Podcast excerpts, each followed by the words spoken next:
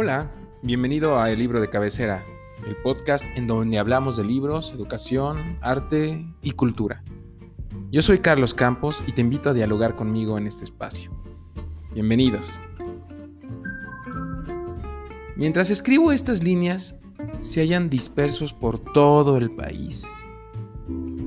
Así inicia el prefacio de País Nómada, Supervivientes del siglo XXI, de la editorial Captain Swing, escrito por Jessica Bruder, libro en el que se basó Chloe Shao para Nomadland, la adaptación cinematográfica que el pasado domingo 25 de abril se alzó con el Oscar a Mejor Película en una funesta ceremonia en la que quizás la academia optó por el suicidio mediático.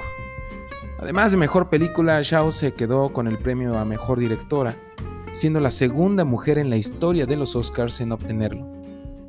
Es importante señalar que la directora de origen chino se alzó con sendos galardones en la ceremonia de los Globos de Oro, que, aunque con menos rigor que la academia, suele ser un referente para la crítica. Nomadland nos narra la historia personal de Fern, interpretada por Frances McDormand, quien por cierto también se alzó con la estatuilla a Mejor Actriz. La historia es un bello artificio pendular que va de la ficción al documental. Es decir, solo es posible atisbar que se trata de una ficción cuando caemos en la cuenta de que solo dos actores del reparto son profesionales, McDormand y David Strahan, quien interpreta a David, un efímero enamorado de la protagonista. El ritmo de la historia es apto para quienes gozamos de los encuadres largos, con el ritmo contemplativo de los planos secuencia prolongados. Fern es una mujer que, en el andén de la senectud y tras la muerte de su esposo, se encuentra viuda. Las circunstancias la orillan a optar por la vida sedentaria después de que, a raíz de la crisis económica del 2008, el pueblo donde vivía fuera evacuado completamente. La vida de Fern se convierte al nomadismo es decir, a la vida de una persona que reside en Vanguard a bordo de una Ford Econoline, pero periódicamente y de manera simultánea trabaja en los llamados MacJobs de temporada, como empacador en Amazon, en pequeñas empresas, como personal de apoyo en aparcaderos, como mesero en un restaurante de comida rápida. En su primer empleo de la temporada como empacadora de las múltiples compras de navideñas de Amazon, conocemos a Linda May, una persona que en realidad se trata de una nómada de la vida real. Fern y Linda pasan la mayor parte del tiempo hablando de la vida pasada y de los modos de sobrevivir en el presente. Efectúan un extraño tipo de trueque y se recomiendan mutuamente opciones de empleo temporal. En la cinta es posible advertir a Frances McDormand realmente trabajando en alguna de las plantas en una de las imágenes elegidas cuidadosamente para ilustrar el perfil de los nómadas y el gran momento actoral también por el que atraviesa McDormand. Linda May convence a Fern de que se una a, una, a un llamado bootcamp de Bob Wells, un viejo gordo bonachón cuya imagen nos remite a una especie de Santa Claus postmoderno patético. Situado en Arizona, el bootcamp enseña a los visitantes los aspectos básicos para ser un nómada mismos que paradójicamente han sido compartidos de manera viral a través de YouTube, medio por el cual Wells se comunica para extender la ayuda de su organización a personas que son rechazadas por el sistema. Por supuesto que lo que motiva a Wells a hacer lo que hace también es una historia que, aunque brevísima, no deja de aportar al relato del filme.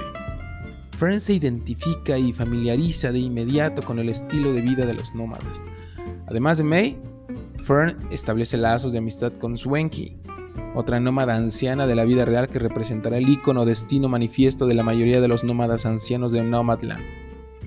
Fern, David, May y Swanky son seres que comparten la soledad del exilio voluntario y la pauperización de un sistema económico fracasado, que abandona a los ciudadanos instantáneamente para convertirlos de súbito en nómadas, ante el sedentarismo de clase que se jacta de tener una vida estable, cualquier cosa que eso signifique. McDormand nos presenta un trabajo actoral natural, propicio para la improvisación y lejano de toda pretensión experimental. Ella va marcando la pauta de la historia, ejecutando un relato visual que conmueve sin rayar en el melodrama y suscita la reflexión sin caer en la veleidad moralina tan propicia en tiempos de la neoinquisición de la corrección política. Pero hay algo más allá. Nomadland es un ensayo cinematográfico de la etapa de vida a la que incursiona McDormand como mujer, como esposa, como actriz y como trabajadora de una industria que defenestra a sus prodigios en aras de seguir manteniendo estándares de juventud, belleza y frivolidad. Nomadland debe verse en el cine, so pena de incurrir en el fatal error de Roma que, al proyectarse en Netflix, sacrificó el relato visual por la promesa de ganar audiencia.